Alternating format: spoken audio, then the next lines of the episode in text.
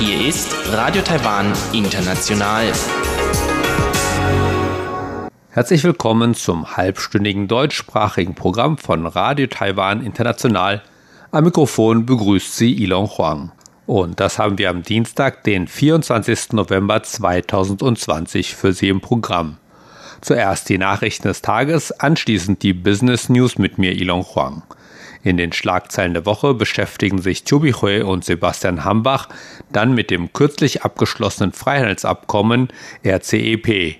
15 asiatisch-pazifische Staaten haben dieses Freihandelskommen abgeschlossen, ohne Taiwan. Taiwans Regierung sieht nur geringe Auswirkungen für Taiwan, doch es gibt Stimmen, die befürchten, dass der Ausschluss Taiwans Wirtschaft stark beeinträchtigen wird. Doch nun zuerst die Nachrichten. Sie hören die Tagesnachrichten von Radio Taiwan International. Zunächst die Schlagzeilen. Der neue US-Außenminister könnte voraussichtlich die amerikanisch-taiwanischen Wirtschaftsbeziehungen stärken.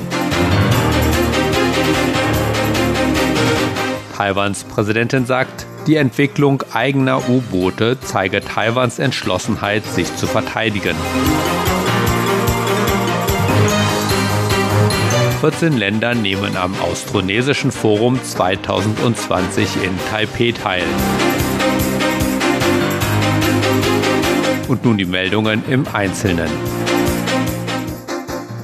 Der vom designierten US-Präsidenten Joe Biden zum neuen Außenminister ernannten Anthony Blinken könnte die Wirtschaftsbeziehungen zwischen den USA und Taiwan stärken. Darauf lassen Äußerungen Blinkens in diesem Jahr hoffen. Blinken hatte außerdem die Absicht geäußert, die Teilnahme Taiwans an internationalen Organisationen wie der Weltgesundheitsorganisation zu fördern. Die Ernennung Blinkens könnte viele Taiwaner beruhigen, die befürchten, dass die Beziehungen zwischen Taiwan und den USA unter Präsident Biden einen Rückschritt machen könnten. Die Sprecherin des taiwanischen Außenministeriums, Joan O, unterstrich in diesem Zusammenhang erneut, dass Taiwan gute Kontakte sowohl zur demokratischen als auch zur republikanischen Partei habe. Das Außenministerium und Taiwans Vertretung in den Vereinigten Staaten führten eine reibungslose Kommunikation und gute Interaktionen mit dem beiden Team, so O. Gleichzeitig habe man der gegenwärtigen Trump-Administration Taiwans aufrichtigen Dank übermittelt. Die gegenwärtige Beziehung zwischen Taiwan und den USA sei die beste in der Geschichte. Taiwan wird auch weiterhin die Rolle eines engen und zuverlässigen Partners der Vereinigten Staaten spielen, sei es in regionalen oder globalen Fragen, fügte O hinzu. Die Entwicklung eigener U-Boote zeige der Welt Taiwans Entschlossenheit, sich zu verteidigen. Das erklärte Taiwans Präsidentin Tsai Ing-wen am Dienstag in der südlichen Hafenstadt Kaohsiung bei einer Zeremonie, die den Beginn des Baus von Taiwans U-Booten markierte. Tsai sagte, der Bau sei entscheidend für den Plan der taiwanischen Marine, asymmetrische Kriegsführungsfähigkeiten zu entwickeln und feindliche Flotten vor der Umzingelung der Insel abzuhalten. Tsai sagte auch, der Bau einheimischer Kriegsschiffe zeige die Entschlossenheit der Regierung, Taiwans autarke Verteidigungsfähigkeiten zu stärken. Taiwan habe mit verstärkten chinesischen militärischen Aktivitäten und Übergriffen auf Taiwans umliegende Gewässer und die Luftraumüberwachungszone zu kämpfen, so Tsai.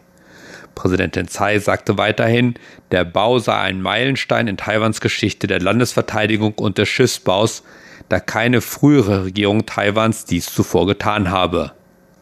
Vertreter aus 14 Ländern kamen am Montag in Taipeh zu dem jährlichen Austronesischen Forum zusammen. Dieses Forum hat das Ziel, die austronesischen Sprachen und Kulturen zu erhalten und zu fördern. Das diesjährige Forum sollte ursprünglich im Juni auf Hawaii stattfinden, wurde jedoch wegen der Covid-19-Pandemie auf diesen Montag in Taipeh verschoben und stattdessen in kleinerem Rahmen abgehalten. An der diesjährigen Tagung nahmen zum ersten Mal auch Vertreter aus Papua-Neuguinea, Australien und Kanada teil. Papua-Neuguinea habe bereits formell beantragt, dem Forum als offizielles Mitglied beizutreten, erklärte Taiwans Ureinwohnerkommission. Die anderen Länder, die am Montag an dem Treffen teilnahmen, waren Taiwan, die Marshallinseln, Nauru, Tuvalu, Palau, Neuseeland, die Philippinen, Malaysia, Indonesien und die USA.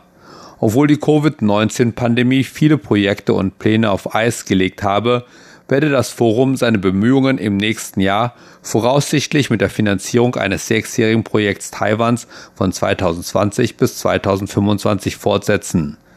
Dieses Projekt soll die austronesische Sprache und Kultur bewahren, Talente fördern und die industrielle Entwicklung Austronesiens ankurbeln. Zielt, dass die Generalversammlung des Forums in der zweiten Hälfte des Jahres 2021 auf den Marshallinseln stattfinden soll.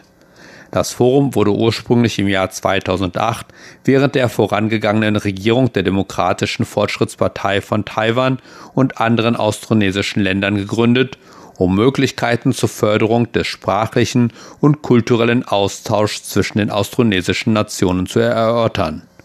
Das Forum wurde jedoch nach der Regierungsübernahme der Kuomintang Ende desselben Jahres ausgesetzt.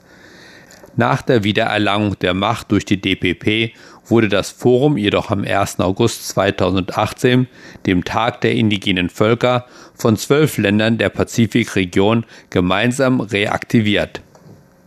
Taiwaner in Übersee seien entscheidend für den Erfolg Taiwans im Ausland. Das erklärte der Vorsitzende der Kabinettskommission für Auslandstaiwaner, Dong Chen-Yuan, während eines Interviews mit Radio Taiwan International am Dienstag.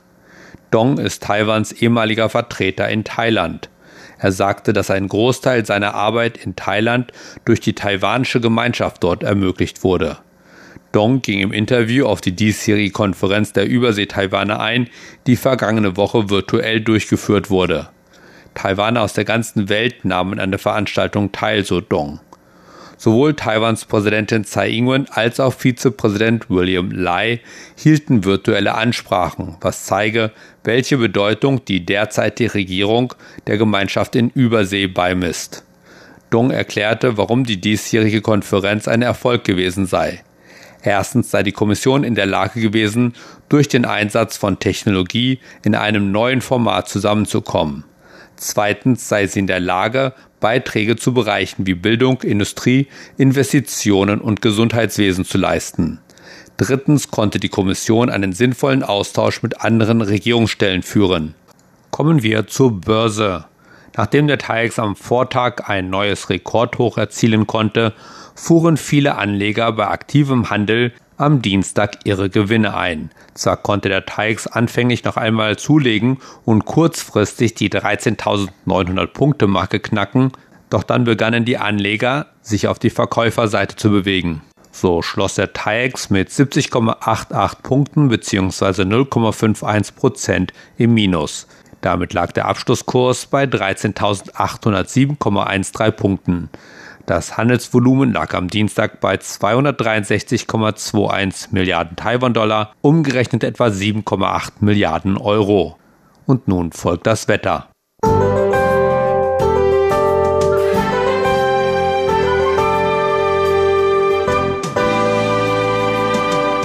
Heute war es im Norden und Nordosten überwiegend stark bewölkt und regnerisch. Gerade in den Bergregionen und an der Küste kam es immer wieder zu Niederschlägen. Nur in der Region um Taipei herum lockerte sich die Bewölkung zum Nachmittag kurzfristig etwas auf. Im Süden des Landes blieb es weiterhin überwiegend heiter, dabei war es etwas wärmer als im Norden. Die Höchsttemperaturen lagen im Norden bei 23 bis 24 Grad, während die Temperaturen im Süden 26 bis 29 Grad erreichten. Die Vorhersage für morgen, Mittwoch, den 25. November 2020, weitestgehend unverändert, wobei es im Norden trotz Wolken und Niederschlägen etwas wärmer wird. Im Süden ebenfalls unverändert heiter mit vereinzelter Bewölkung. Die Höchstwerte erreichen im Norden bis zu 27 Grad, während sie im Süden teilweise 29 Grad erreichen. Bis zum Wochenende werden überwiegend mildere Temperaturen erwartet, ehe am Sonntag eine Kaltfront die Temperaturen im Norden drastisch senken lassen kann.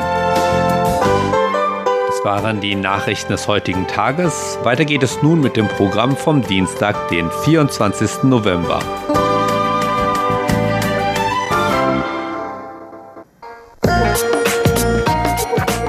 Die Business News, Neuestes aus der Welt von Wirtschaft und Konjunktur von Unternehmen und Märkten. Taiwan Semiconductor Manufacturing Corporation, kurz TSMC, der weltgrößte Vertragschip-Hersteller, will die regulären Gehälter der Beschäftigten in Taiwan ab 1. Januar 2021 um 20 Prozent erhöhen. TSMC erklärte, die Gehaltserhöhung sei Teil einer Lohnstrukturanpassung, bei der man den Anteil des regulären Gehalts als Teil des gesamten Arbeitseinkommens im Verhältnis zu nicht regulären Löhnen wie zum Beispiel Boni erhöhen werde. Nach Angaben des Unternehmens beklagten sich viele Beschäftigte darüber, dass die Höhe der Boni auf der Grundlage des Endergebnisses geändert werden könne und zogen es vor, ein höheres regelmäßiges Gehalt zu erhalten, das fest ist und nicht aufgrund von Rentabilitätsschwankungen geändert werden kann. Da die Beschäftigten das wertvollste Kapital des Unternehmens seien, sei man entschlossen, sich so gut wie möglich um sie zu kümmern und ein höheres, festes, regelmäßiges Gehalt sei eine Möglichkeit, dies zu erreichen, so TSMC. Die Anhebung der regelmäßigen Gehälter werden dem Unternehmen helfen, eine jüngere Generation von Mitarbeitern anzuziehen und so viele Talente wie möglich zu halten, um künftiges Wachstum zu erleichtern.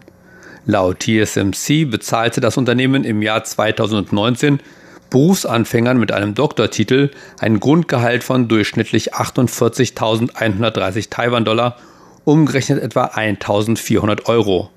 Inhabern eines Masterabschlusses durchschnittlich 32.530 Taiwan-Dollar, umgerechnet nicht ganz 1.000 Euro und 30.500 Taiwan-Dollar, umgerechnet etwa 900 Euro, an Berufseinsteiger mit einem normalen Hochschulabschluss.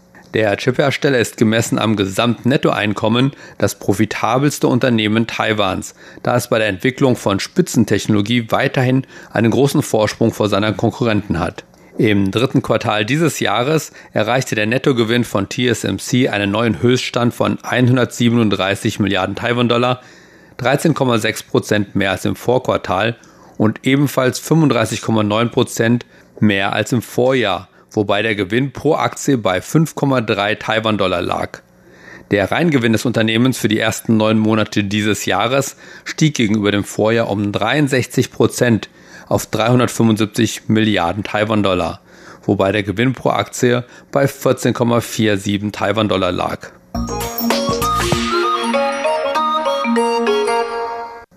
Die Einlagen in chinesischen Renminbi, die von Banken in Taiwan gehalten werden, stiegen Ende Oktober im Vergleich zum Vormonat leicht an, da die Einlagen der chinesischen Währung bei den Offshore-Bankeneinheiten, kurz OBUs, der Banken zunahmen, wie Taiwans Zentralbank mitteilte. Laut der Zentralbank beliefen sich die von inländischen Banken gehaltenen Renminbi-Einlagen, einschließlich handelbarer Einlagenzertifikate, Ende Oktober auf 235,37 Milliarden Renminbi, umgerechnet etwa 30 Milliarden Euro. Und damit um 245 Millionen Renminbi, umgerechnet etwa 31 Millionen Euro, höher als im September. Zuvor waren die Einlagen in chinesischen Renminbi vier Monate in Folge gesunken. Trotz des sprunghaften Anstiegs der von taiwanischen Banken gehaltenen Renminbi-Einlagen habe die chinesische Währung unter den lokalen Privatanlegern an Glanz verloren, nachdem die Banken ihre Einlagenzinsen gesenkt hatten, so Chen Wanning, ein Spezialist der Zentralbank. Darüber hinaus hätten institutionelle Anleger mehr Geld aus ihren Renminbi-Einlagenkonten abgezogen und einen Teil der abgehobenen Gelder in auf Renminbi lautende Investmentfonds transferiert, um eine höhere Rente zu erzielen, sagte Chen Wanning. Analysten sagten jedoch, es gebe Anzeichen dafür, dass die von den Banken langfristig angebotenen Renminbi-Einlagezinsen in der Hoffnung auf eine Verringerung der Spannungen zwischen Peking und Washington nach den US-Präsidentschaftswahlen steigen. Und man müsse beobachten, ob die Renminbi-Einlagen lokaler Banken entsprechend steigen werden. Die Renminbi-Einlagen hatten im Juni 2015 mit 338,22 Milliarden Renminbi, umgerechnet etwa 43 Milliarden Euro, ein Allzeithoch in Taiwan erreicht. Doch seit Ende 2018 liegt der Wert meistens unter 300 Milliarden Renminbi, umgerechnet etwa 38 Milliarden Euro. Nach den Business News geht es nun weiter mit den Schlagzeilen der Woche mit Chobi Hui und Sebastian Hambach.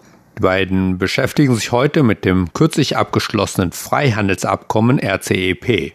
15 asiatisch-pazifische Staaten haben dieses Freihandelskommen abgeschlossen, ohne Taiwan. Was für Auswirkungen wird das für Taiwan, insbesondere für Taiwans Wirtschaft haben? Hören Sie, was Chobi Hui und Sebastian Hambach dazu zu sagen haben.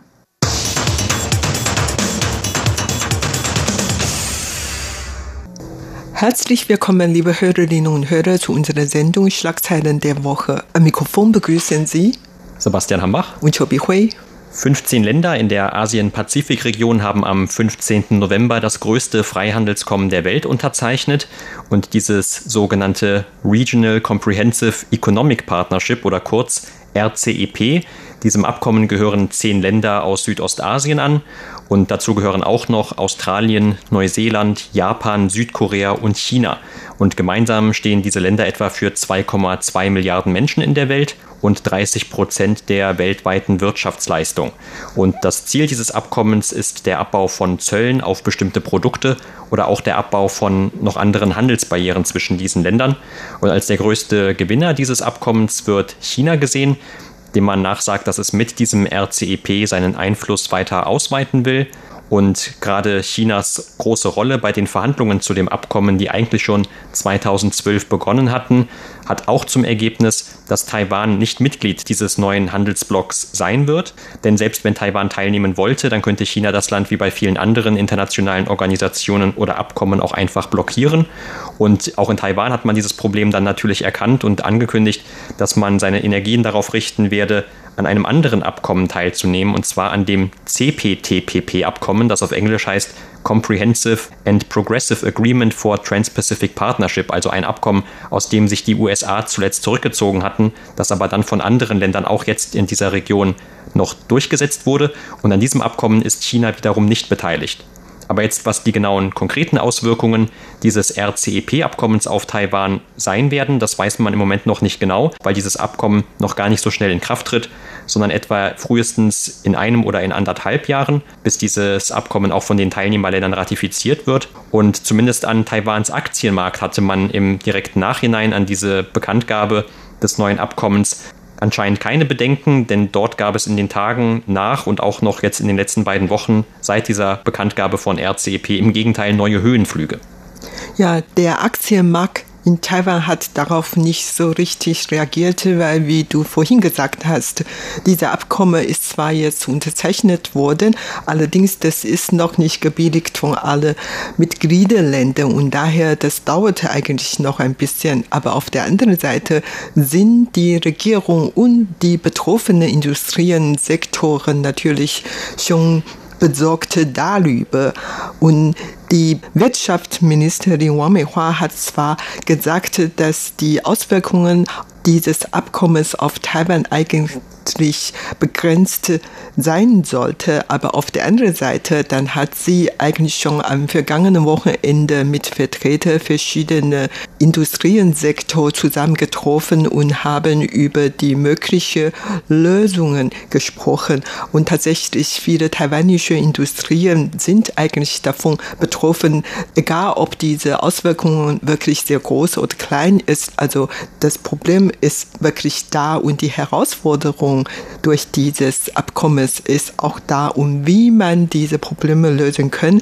Dann hat, wie gesagt, Wang schon mit Vertretern dieser Industriesektoren gesprochen. Also überhaupt dieses Abkommen soll dazu führen, dass die Zölle viele Exportgüter im Rahmen dieses Abkommens in 10 bis 25 Jahren dann manche auf nur senken soll. Also 91 Prozent der Güter in diesem Region soll dann, wie gesagt, in Zukunft zollfrei sein. Und Taiwan steht nicht in dieser Zone. Taiwan ist ausgeschlossen von diesem Abkommen. Und dann natürlich sind paar Industrien in Taiwan davon betroffen und betroffen sind meistens Stahlindustrie, Handwerke, Zeug, Maschine, Textil, Petrochemie, Automobil, Motorrad und Flachbildschirmindustrien. Und Wang Meihua hat dann mit dem Vertreter dieser Industrien schon gesprochen und man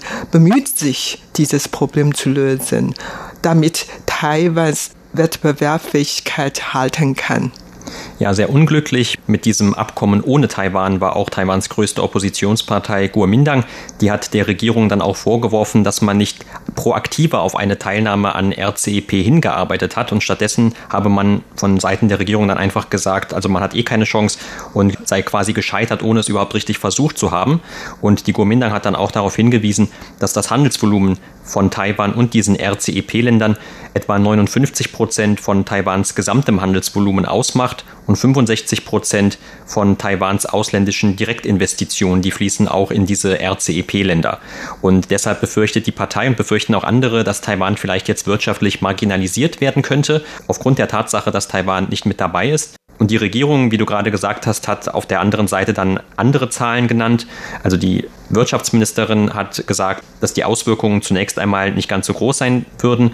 Auch die Präsidentin hat zum Beispiel dann gesagt, dass Taiwan mehr als 70 Prozent seiner Exporte in diese RCEP-Länder schon jetzt zollfrei leisten kann. Das heißt also, da würde es auch keine weiteren Barrieresenkungen geben. Und sie hat dann auch darauf verwiesen, dass ja in den letzten Jahren unter ihrer Regierung Taiwan diese sogenannte neue Südwärtspolitik verfolgt hat, wo man taiwanischen Unternehmen dabei geholfen hat, in diesen ASEAN-Staaten, also in diesen Ländern Südostasiens, Fuß zu fassen. Und wenn die dort, also jetzt oder in Zukunft, dann Unterunternehmen haben oder schon eben vertreten sind, dann können sie eben auch von diesen niedrigeren Zöllen profitieren. Aber auf der anderen Seite eine neue Realität, die dieses Abkommen auf jeden Fall schafft, das ist, dass es jetzt auch ein Freihandelsabkommen damit gibt zwischen China und Japan und auch zwischen Südkorea und Japan. Und gerade Südkorea wird ja wirtschaftlich oft so als eines der großen Rivalenländer für Taiwan gesehen, weil da in der Wirtschaftsstruktur es einige Überlappungen gibt.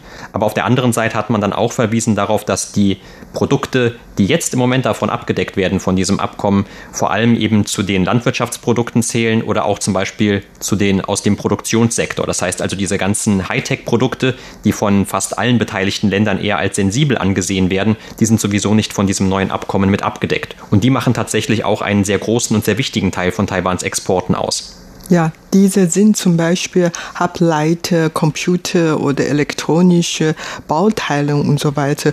Und diese macht ja schon 70 Prozent der Exportgüter Taiwans in diesen RCEP-Ländern. Und wie gesagt, diese genießt jetzt sowieso zur freie Behandlung und daher Taiwans Wirtschaft insofern wird auch nicht wirklich so stark betroffen. Aber auf der anderen Seite diese traditionelle Industrien, wie wir vorhin genannt haben, Landwirtschaft oder diese traditionelle Industrien, die sind ja schon schwer betroffen. Und daher um vor allen Dingen viele Arbeitskräfte sind ja in diesen Sektoren tätig. Und wie man damit machen soll, das ist natürlich eine Herausforderung für die DPP-Regierung und Wang Meihua und Shen Rongjin, der jetzige Vize-Premierminister, hat auch schon gesagt, dass die Regierung die betroffene Industrie helfen wollen, ihre Wettbewerbsfähigkeiten zu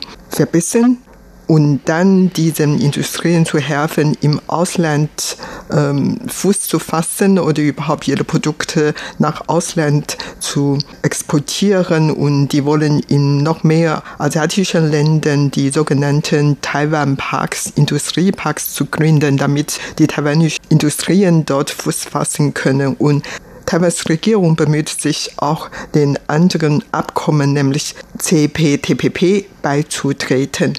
Das ist natürlich ein bisschen fraglich, weil China eigentlich auch schon vor kurzem bei der APEC Konferenz hat Xi Jinping schon seinen Wunsch geäußert, auch China möchte bei CPTPP beitreten. Und wenn China dabei sein könnte, dann hat Taiwan eigentlich weniger Chance. Und vor allen Dingen die USA. Die USA ist jetzt weder bei der RCEP noch bei dem CPTPP und daher ohne die Unterstützung von den USA, dann hat Taiwan eigentlich wenige Chance. Aber trotzdem bemüht sich Taiwans Regierung dann mit einzelnen Ländern Freihandelsabkommen zu unterzeichnen. Das ist wohl eine Lösung für dieses Problem. Also die Regierung hat, wie gesagt, schon viele Entwürfe schon gemacht, ausgearbeitet, um diese Industrien zu helfen. Und man hat immer gesagt, dass äh, China bei diesen Unterzeichnung des Abkommens der größte Gewinner ist, weil, wie gesagt, äh, China kann dadurch seine Einflüsse auf alle RCEP-Länder verstärken. Und auf der anderen Seite, man hat dann die USA als der größte Verlierer dabei genannt, weil, wie gesagt, die USA sei nicht bei irgendeinen Abkommen und dann vielleicht, wenn jetzt der Biden an die Macht kommt, dann vielleicht wird das alles ändern. Und das muss Taiwan natürlich mal merken, wenn Biden kommt, ob er auch Taiwan weiter so viel unterstützt, dass Taiwan dann von den beiden Abkommen aufgenommen werden könnte. Das ist natürlich jetzt sehr fraglich. Ja, und wie du gerade gesagt hast, es gibt auch von der Regierung jetzt Versuche, dass man stattdessen mehr bilaterale Abkommen mit anderen Ländern verfolgt. Und auch wo du gerade die USA erwähnt hast, ein Anfang dafür ist zum Beispiel jetzt auch der Wirtschaftsdialog zwischen den USA und Taiwan. Und da geht es um eine ganze Reihe von Fragen, wie zum Beispiel die Zusammenarbeit bei den Versorgungsketten oder auch den Wissenschafts- und Technologiebereich, Infrastrukturentwicklung, Energie, Investitionen und so weiter und so fort. Und das könnte zumindest einmal in einem bilateralen Abkommen münden, das Taiwan ja auch schon seit vielen Jahren anstrebt. Und zumindest jetzt hat es auch dann am vergangenen Samstag eine Unterzeichnung von einer Absichtserklärung für einen jährlichen Wirtschaftsdialog zwischen Taiwan und den USA gegeben. Und im Moment wird das zumindest von dem noch Außenminister der USA Pompeo unterstützt, der sich dazu auch über Twitter öffentlich sogar geäußert hatte. Also im Moment ist diese Unterstützung für Taiwan, was diesen Bereich der Wirtschaft angeht, durchaus gegeben. Aber wie du gerade gesagt hast, da den USA ja auch ein Machtwechsel bevorsteht, könnte es durchaus da Veränderungen geben, wobei man im Moment davon ausgeht, dass wahrscheinlich auch eine beiden Regierung hier Taiwan durchaus unterstützen würde in Zukunft eigentlich nicht nur Taiwan, sondern auch die EU schon besorgte über diese Unterzeichnung des Abkommens, weil keine EU-Länder sind dieses Mal in diesem Abkommen aufgenommen. Also die EU bemüht sich natürlich dann, den CPTPP beitreten zu können, aber CPTPP ähm, hat im Moment nur elf Mitgliederländer und EU-Länder sind nicht so zahlreich dabei oder gar nicht dabei. Und man guckt jetzt in Deutschland, in EU-Ländern auch auf dieses Abkommen und hofft, dass die EU-Länder nicht so viel von dieses Abkommen beeinträchtigt werden. Und auf der anderen Seite viele EU-Länder, vor allen Dingen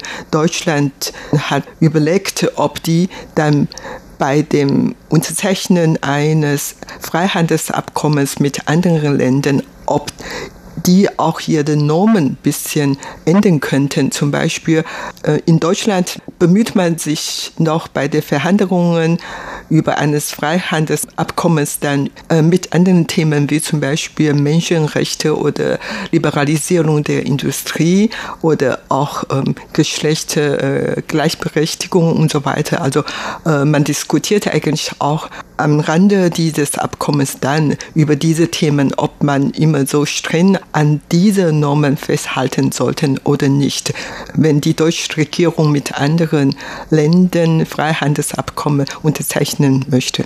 In diesem Sinne überlegte taiwanische Regierung auch, ob Taiwan dann doch mit gleichgesinnten Ländern solche Freihandelsabkommen unterzeichnen, weil, wie gesagt, weil die beiden Seiten dieselbe Wert teilen und vielleicht, das macht dann vielleicht noch mehr Sinn. Und das war's für heute in unserer Sendung Schlagzeilen der Woche. Vielen Dank für das Zuhören. Am Mikrofon waren Sebastian Hambach und Chobi Hui.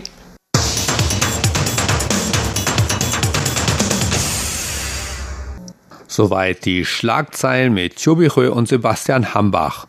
Sie hörten das deutschsprachige Programm von Radio Taiwan International am Dienstag, den 24. November 2020. Unsere E-Mail ist deutsch.rti.org.tv. Im Internet finden Sie uns unter www.rti.org.tv. Dann auf Deutsch klicken. Und das, liebe Hörerinnen und Hörer, war es auch schon wieder für heute in deutscher Sprache von Radio Taiwan International. Wir bedanken uns bei Ihnen ganz herzlich fürs Zuhören.